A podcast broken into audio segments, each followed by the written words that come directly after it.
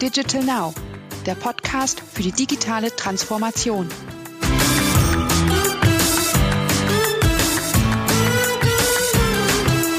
Liebe Hörerinnen und Hörer, herzlich willkommen zur aktuellen Folge unseres Valentic Podcasts Digital Now.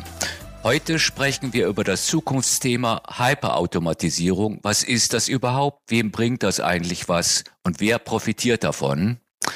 Unser Gast im Studio ist heute Rüdiger Hoffmann. Rüdiger, herzlich willkommen und vielen Dank, dass du zu uns ins Podcast-Studio gekommen bist. Du bist Geschäftsführer bei Valentic, einem Digitalisierungs- und IT-Beratungshaus und du bist dort verantwortlich für das Competence Center ERP Consulting.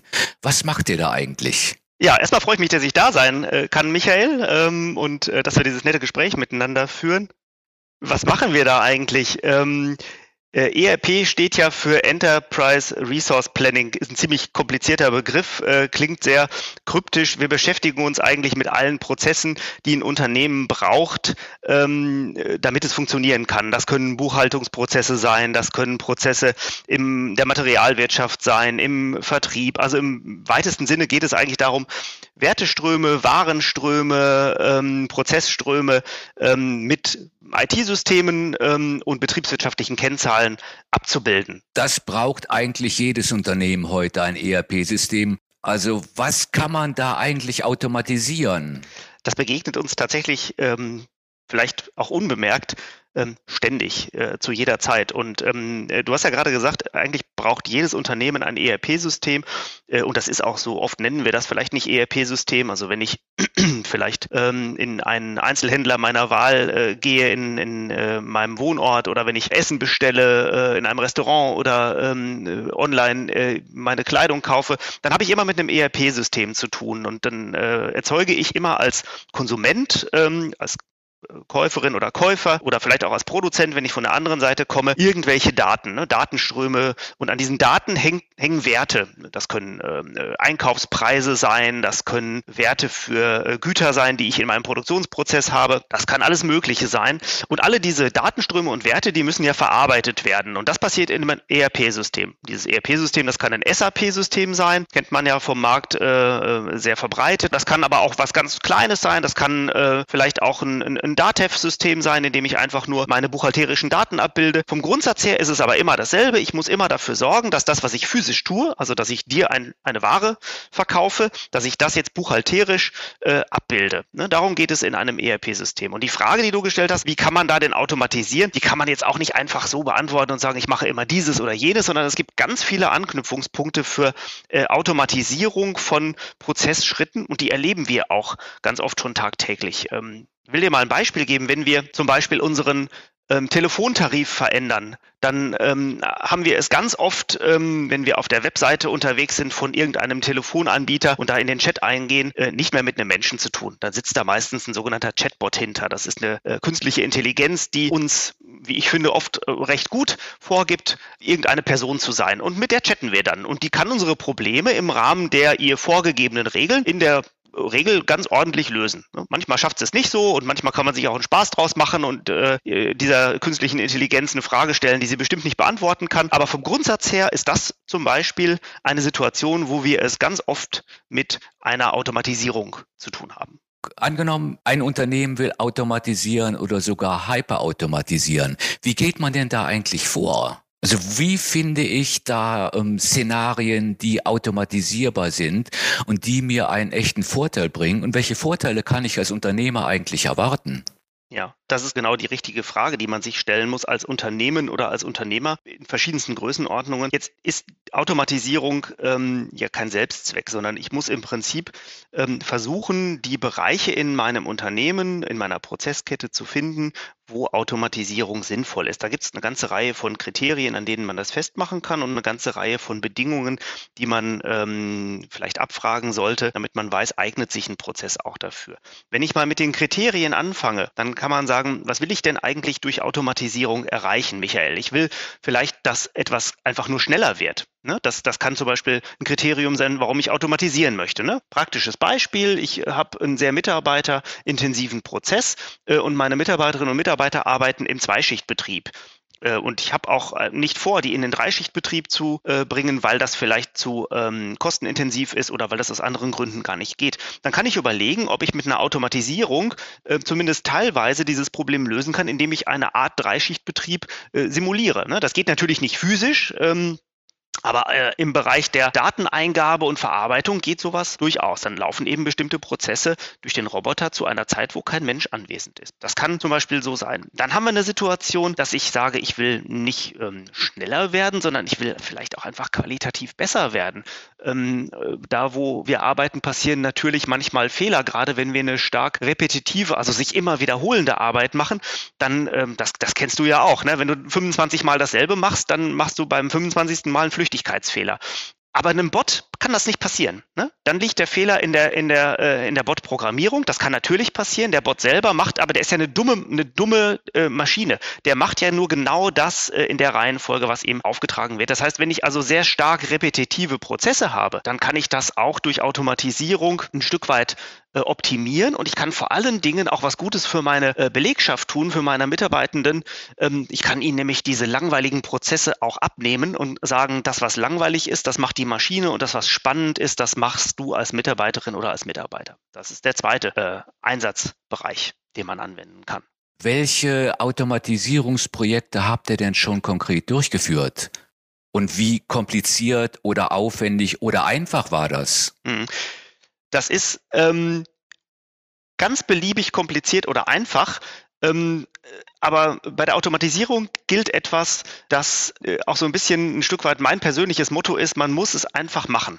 Viele Automatisierungsprojekte sind tatsächlich ähm, so angelegt, dass sie stark agil funktionieren, weil ähm, das kann man auch ganz gut erklären, eine Automatisierung ja eine Abfolge von Schritten ist, die dann nicht mehr durch einen Menschen, sondern durch eine Maschine, durch ein Stückchen Software wahrgenommen wird. Und damit man das herausfindet, wie die richtige Schrittabfolge ist und wie man tatsächlich so ein Projekt umsetzt und so eine Aktivität durchplant, macht man typischerweise, ähm, wenn das sehr stark IT-getrieben ist, eine sogenannte Klickanleitung. Das heißt, man setzt sich wirklich dahin und sagt, ich gehe jetzt Schritt für Schritt durch, was ich tue. Und genau das muss ja dann hinterher der äh, Bot tun, ne? Also die RPA-Technologie beispielsweise. Ne? So gehe ich, so gehe ich davor. Wo kann man das tun?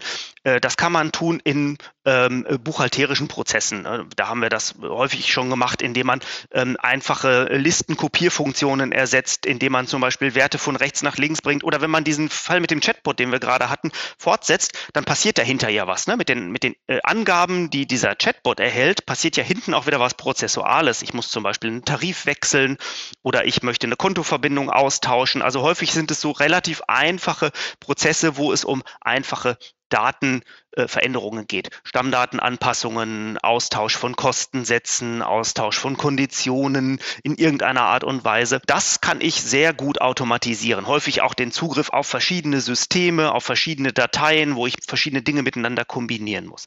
Das ist so ein klassischer Anwendungsfall eigentlich aus der Betriebswirtschaft, aus dem betriebswirtschaftlichen Einsatz von Bots. Ich nehme den jetzt mal, Michael, weil ich den so spannend finde. Man stellt sich ja immer vor, bei Automatisierung, da ist so eine Maschine, so ein Greifarm, der irgendwas macht. Das das kennt man aus der Industrie, den klassischen Industrieroboter. Aber was jetzt so ein Softwareroboter ist oder so ein Softwarebot ist, das ist oft schwer vorstellbar. Und das ist im Prinzip nur ein Stückchen äh, intelligentes äh, Programmcoding, das in der Lage ist, einen Prozess, einen Workflow automatisch so zu bedienen, wie ich das als Mensch tun würde. Es nimmt mir quasi diese Arbeit ab, ähm, ist aber jetzt selber noch nicht in der Lage, intelligent zu arbeiten, also entscheidet nicht selbst. Ne? Wenn ich jetzt einen, einen, einen, Preis austausche, ist der jetzt zu hoch oder zu niedrig? Das macht der Bot nicht, ne? sondern der macht nur genau das, was ich ihm sage. Automatisierung ist ein relativ äh, diskutiertes äh, Topic. Was automatisiert wird, muss dann auch kein Mensch mehr erledigen, also ein Mitarbeiter oder eine Mitarbeiterin. Und ähm, die fühlen sich vielleicht äh, in ihrem Arbeitsplatz und in ihrer Tätigkeit bedroht. Sind das Themen, die ihr auch besprecht mit euren Kunden? Absolut, absolut. Und ähm, äh, interessanterweise ist es so, ähm, Michael, dass genau der letzte Punkt, also das ist ja so eine, so eine, so eine allgemeine ähm, man kann sehr schnell auf die Idee kommen zu sagen, durch Automatisierung vernichte ich Arbeitsplätze. Das Gegenteil ist der Fall. Wenn wir uns anschauen, in was für einer Situation wir, wir heute leben, dann haben wir ja tatsächlich einen Fachkräftemangel. Und ähm, wir haben aber durch immer mehr äh, und größer werdende Anforderungen an Daten, an Prozesse, äh, an Inhalte, mit denen wir arbeiten wollen, ähm, damit wir sie zum Beispiel für ähm, Analysen benutzen können. Ähm, wir erheben immer mehr Daten äh, in der Kunden- und Lieferantenbeziehung. Wir wollen immer intensiver in äh, Analytics sein. Das heißt, wir brauchen immer mehr Inhalte. Äh, und diese Inhalte müssen irgendwo herkommen. Und da nutzen wir ähm, Automatisierungs- Potenziale und automatisierte Prozesse, um das zu tun. Mitarbeitende in Unternehmen empfinden das äh, in der Regel gar nicht als Wettbewerb oder Konkurrenz, sondern als Entlastung, weil es Freiraum schafft für höherwertige Aufgaben. Es geht ja nicht darum, dass ich die höherwertigen Aufgaben automatisiere, das kann auch der äh, einfache Bot nicht, sondern dass ich die, ähm, äh, wie ich das vorhin sagte, die sich immer wiederholenden Aufgaben äh, automatisiere.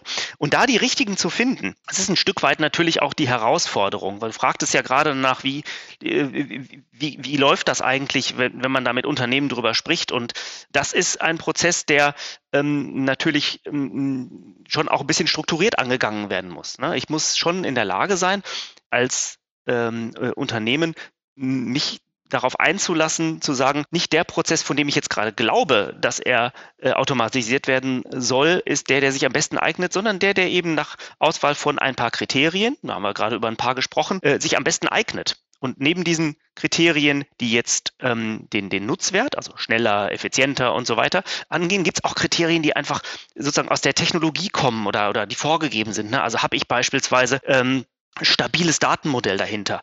Ähm, also ein, Prozess, wo sich permanent meine ähm, äh, Inhalte verändern, den kann ich sehr schwer nur automatisieren, das, äh, weil er eben sehr, sehr starker Veränderung unterliegt. Ne? Also der muss sehr, relativ stabil sein, dann kann ich ihn äh, automatisieren. Meinst du, es ist in ähm, ja, fünf Jahren oder sechs, sieben Jahren auch möglich, äh, kompliziertere Prozesse zu automatisieren? Ich glaube, die Chancen stehen sehr gut, insbesondere wenn man dann auch noch zu dem einfachen ähm, Automatisierungssachverhalt ähm, Dinge wie äh, künstliche Intelligenz und selbstlernende ähm, äh, Bots äh, dazu nimmt, dann hat man mit Sicherheit in den nächsten Jahren große Sprünge zu erwarten. Selbstlernende Bots, damit meine ich dann eben auch tatsächlich schon Algorithmen, die, und das gibt es natürlich auch heute schon, also in, in Banken, in Versicherungen, in, der Risikobewertung gibt es äh, eine ganze Reihe von äh, Algorithmen, die äh, heute schon sehr, sehr intensiv ähm, Umgebungsdaten äh, mit einbeziehen, die Korrelationen zwischen Daten bilden, die äh, für Entscheidungsunterstützung oder vielleicht auch für Entscheidungen verwendet werden. Und das wird sicherlich an Raum gewinnen ähm, und gerade für Unternehmen ganz spannende Szenarien im Blick auf Analysedaten, auf eben vorausschauende, also Predictive Analytics mit sich bringen, ähm, wo dann die Aufgabe der Mitarbeitenden und der, ähm, der Führungskräfte eher eine ist, die Ergebnisse, die ein Bot erarbeitet hat, zu interpretieren, als die Ergebnisse selber zu erzeugen. Und was bedeutet das für Unternehmen? Das ist natürlich eine ganz tolle Situation, weil, finde ich jedenfalls, weil sie uns in die Lage versetzt, das, was wir alle mal äh, in, in Ausbildungen und betriebswirtschaftlichen Studien und was wir nicht alles gemacht haben, gelernt haben, nämlich analytisch zu denken, von uns wieder erfordert. Und die Arbeit, die dafür nötig ist, diese Datenberge zusammenzufahren und zu interpretieren, ähm, die übernimmt dann zunächst mal der Bot gepaart mit der KI. Und unsere Aufgabe ist es daraus, die richtigen unternehmerischen, betriebswirtschaftlichen Schlüsse zu ziehen. Und das wertet äh, die Arbeit von vielen Menschen zukünftig deutlich auf. Das klingt ja auch nach einem sehr spannenden Beruf für junge Technikerinnen und Techniker, die sich vielleicht jetzt entscheiden müssen, was sie für eine Tätigkeit in Zukunft ausüben wollen. Ähm, wie lernt man solche Prozesse zu analysieren, zu identifizieren und dann eben auch zu automatisieren? Kann das letztlich jeder, der in einem Unternehmen arbeitet und die Fachkenntnisse hat, also von der prozessualen Seite ist das häufig gar nicht so kompliziert, denn es geht tatsächlich darum, das hast du ja gerade gesagt, die Fachkenntnisse, die man hat, anzuwenden, neu zu denken, ähm, vielleicht auch ein paar Barrieren zu äh, überwinden. Und ähm, da kommt Erfahrungswissen dazu, da kommt auch der Spaß daran, äh, sich auf neue Technologiepfade äh, zu bewegen, mit dazu. Die Tools selber, äh, Michael, die es am Markt gibt, und da gibt es relativ viele, die äh, man sich zum Beispiel da im Gartner-Quadranten anschauen kann. Die Tools selber funktionieren eigentlich alle ähnlich. Das sind alles äh, eher Workflow-orientierte, meistens Drag-and-Drop-Tools, mit denen man, wenn man gut Prozesse modellieren kann, auch gut Bot-Prozesse modellieren kann. Zumindest in der äh, ersten Stufe Stufe, wo dann künstliche Intelligenz noch keine Rolle spielt. Das heißt, eigentlich geht es gar nicht so sehr im ersten Schritt darum, die Technologie zu beherrschen, sondern das Thema zu beherrschen, wie baue ich vernünftige Prozesse auf? Und das ist ganz spannend, weil da kommen Prozesse, also Betriebswirtschaft und äh, IT wieder sehr eng miteinander zusammen. Und ähm, dann wird es im zweiten Schritt wahnsinnig spannend und ich glaube, das ist auch eine ganz tolle ähm, Herausforderung und ein gutes Betätigungs- und Beschäftigungsfeld für alle, die Lust haben, was besser zu machen, die dafür brennen, ähm, nach vorne zu gehen, dass man wirklich Betriebswirtschaft, Prozesswissen, ein gutes Stück weit auch gesunden Menschenverstand kombiniert mit äh, Technologie und auch mit neuen Technologien, mit eben künstlichen Intelligenzen, mit Algorithmen. Ähm, und da gibt es ja auch schon ganz spannende Studiengänge, die sich an verschiedensten Universitäten entwickeln, die dann eben so ein bisschen so Hybrid-Szenarien sind. Es gibt ja immer schon diese Tendenz, äh, Betriebswirtschaft und IT miteinander zu kombinieren. Da gibt es sehr spannende Experimente und auch gute etablierte Studiengänge schon. Vielleicht einmal die eine oder andere Wegmarke für Unternehmen, die sich für das Thema Automatisierung interessieren.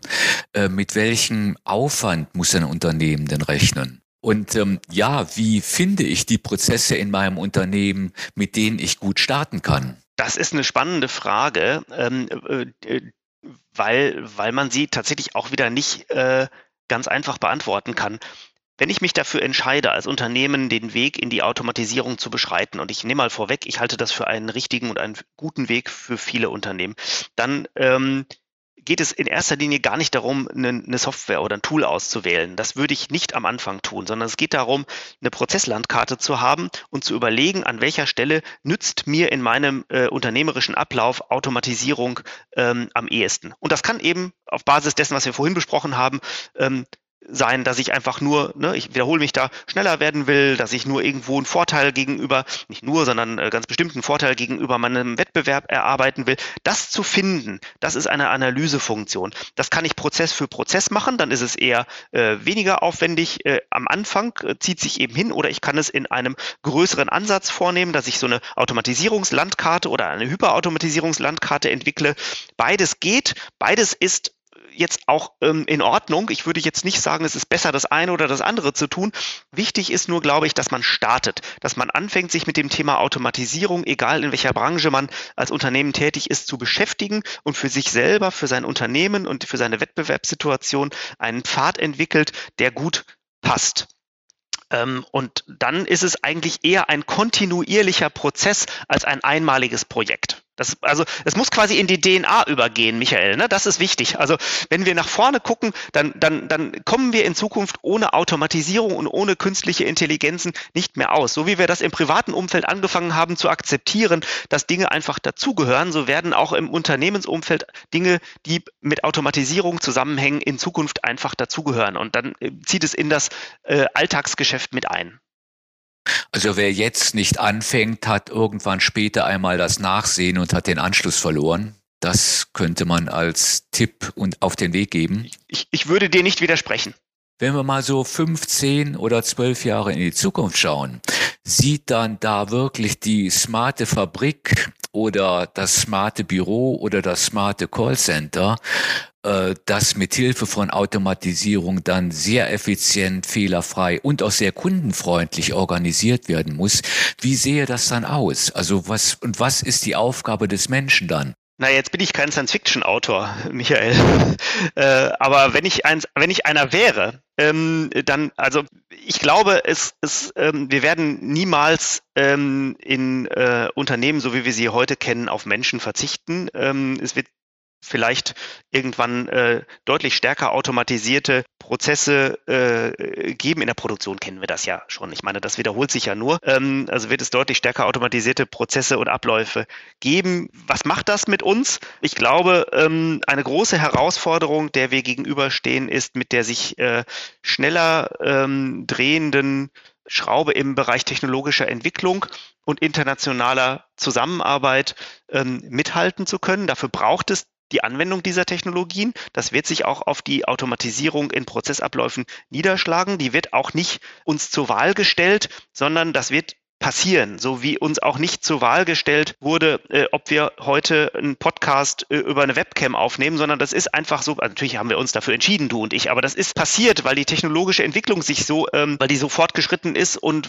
weil einfach äh, auch die gesellschaftliche Entwicklung so fortgeschritten ist. Und äh, das geht für mich tatsächlich auch beides miteinander einher. Die technologische Entwicklung, die Entwicklung auf den Märkten und die gesellschaftliche Entwicklung werden dazu führen, dass wir immer stärker in unseren Alltag, äh, sowohl den beruflichen als auch den privaten, ähm, Dinge wie Bots, wie Automatisierung, wie künstliche Intelligenz einbauen werden. Wie sieht ein Unternehmen in zehn Jahren aus? Ich glaube vom Prinzip wie heute, aber es wird unmerklich an vielen Stellen viel mehr ähm, mittels äh, Technologien, also RPA, ähm, künstliche Intelligenz funktionieren. Und äh, wir werden das an vielen Stellen gar nicht merken. Wir werden das an anderen Stellen sehr positiv äh, merken, weil es nämlich uns als Konsumenten, als Verbrauchern an vielen Stellen äh, entgegenkommt. Und ähm, vielleicht dann noch ein Satz zu jetzt gerade mit Bezug auch auf die Situation, in der wir uns jetzt in den letzten 12, 15 Monaten befinden. Ähm, ganz unmerklich äh, sind wir ja plötzlich zu zu digitalen Konsumenten geworden. Äh, wir sind zu ähm, Menschen geworden, die ihren Arbeitsplatz äh, stärker nach Hause verlegt haben, da wo das möglich ist. Und wir haben äh, durch einen exogenen Einfluss den wir gar nicht beeinflussen konnten und auch nicht hätten wollen, ähm, eine neue Situation erfahren, auf die wir uns doch, wie ich finde, äh, bei allem, was schwierig ist, sehr ordentlich eingestellt haben. Äh, und ich glaube, das wird uns auch in Zukunft immer wieder passieren, dass Situationen von uns angenommen werden müssen. Und das, glaube ich, wird auch bei der Automatisierung von äh, Prozessen und Abläufen äh, in Unternehmen passieren. Vielleicht am Ende eine ähm, semi-professionelle und persönliche Frage, die du beantworten kannst, wie du willst. Also du bist da völlig frei. Wenn du drei Wünsche frei hättest, was würdest du dir wünschen? Schöne Frage. Ähm, ich würde mir ähm, tatsächlich wünschen und ähm, das vielleicht auch so ein bisschen mit, ähm, mit, mit, mit Blick auf unsere, äh, auf unser aller gemeinsame Zukunft, äh, dass wir in vielen Dingen, die wir äh, angehen, im unternehmerischen Handeln oder im privaten Handeln, ein bisschen mehr ähm, Gelassenheit walten lassen. Die Dinge, äh, und das meine ich jetzt mit Bezug auf auch unser Gespräch hier, die Dinge entwickeln sich in der Regel ähm, so, wie sie, wie sie kommen, weiter. Und ähm, wir, ähm, wir werden neue Technologien erleben. Äh, ich habe selber, bin selber äh, glücklicher Vater von äh, drei Kindern, die alle noch in der Schule sind. Wir werden erleben, dass, ähm, dass neue Generationen neue Dinge entwickeln und ich wünsche mir, dass wir gelassen damit umgehen und das annehmen und akzeptieren, weil es uns, glaube ich, nicht schaden wird und dass wir die Dinge auch ähm, positiv sehen. Ähm, das wäre ein großer, großer Wunsch, den ich äh, hätte. Und ganz konkret, ich habe ja drei Wünsche, ne? ganz konkret äh, äh, wünsche ich mir natürlich, dass wir aus der jetzigen Situation der, der Corona-Pandemie mit allem da, allen Einflüssen, die sie auf unser Berufsleben hat, auf unsere Zusammenarbeit hat, dass wir viele Dinge, die, ähm, ich will jetzt nur von den von den Positiven sprechen, die, die wir jetzt positiv hinbekommen haben, dass wir die mitnehmen in die Zeit danach. Äh, Zusammenarbeitsmodelle, die weniger Reisen äh, beinhalten, Zusammenarbeitsmodelle, die mehr nachhaltiges äh, Wirtschaften beinhalten, die vielleicht unseren CO2-Footprint positiv verändern und die unser Zusammenarbeiten äh, als, äh, als Menschen äh, in einer Community, in einem Land, äh, in einem, auf einem Kontinent, in einer Welt, in, in einer wie auch immer gearteten Community nachhaltig verbessern. Da würde ich mich sehr darüber freuen, wenn wir, wenn wir das schaffen, wenn wir was lernen aus dieser Situation. Da bin ich auch ganz zuversichtlich und ganz persönlich wünsche ich uns beiden, lieber Michael und allen, die uns zuhören, dass wir vor allen Dingen gesund bleiben und äh, gut äh, den Rest des Jahres verbringen werden und äh, hoffentlich äh, am Ende des Jahres alle glücklich und zufrieden mit unseren Familien auf ein dann doch erfolgreiches und schönes Jahr zurückblicken können. Rüdiger, ganz herzlichen Dank für das spannende Gespräch, das uns auf viele neue Ideen gebracht hat. Danke dir, Michael. Hat mich sehr gefreut. Liebe Hörerinnen und Hörer, falls ihr Fragen habt, die euch unter den Nägel brennen, schickt uns eine Mail unter podcast.valentic.com. Wir antworten schnell, kompetent und unkompliziert. Noch einmal die Mailadresse podcast.valentic.com.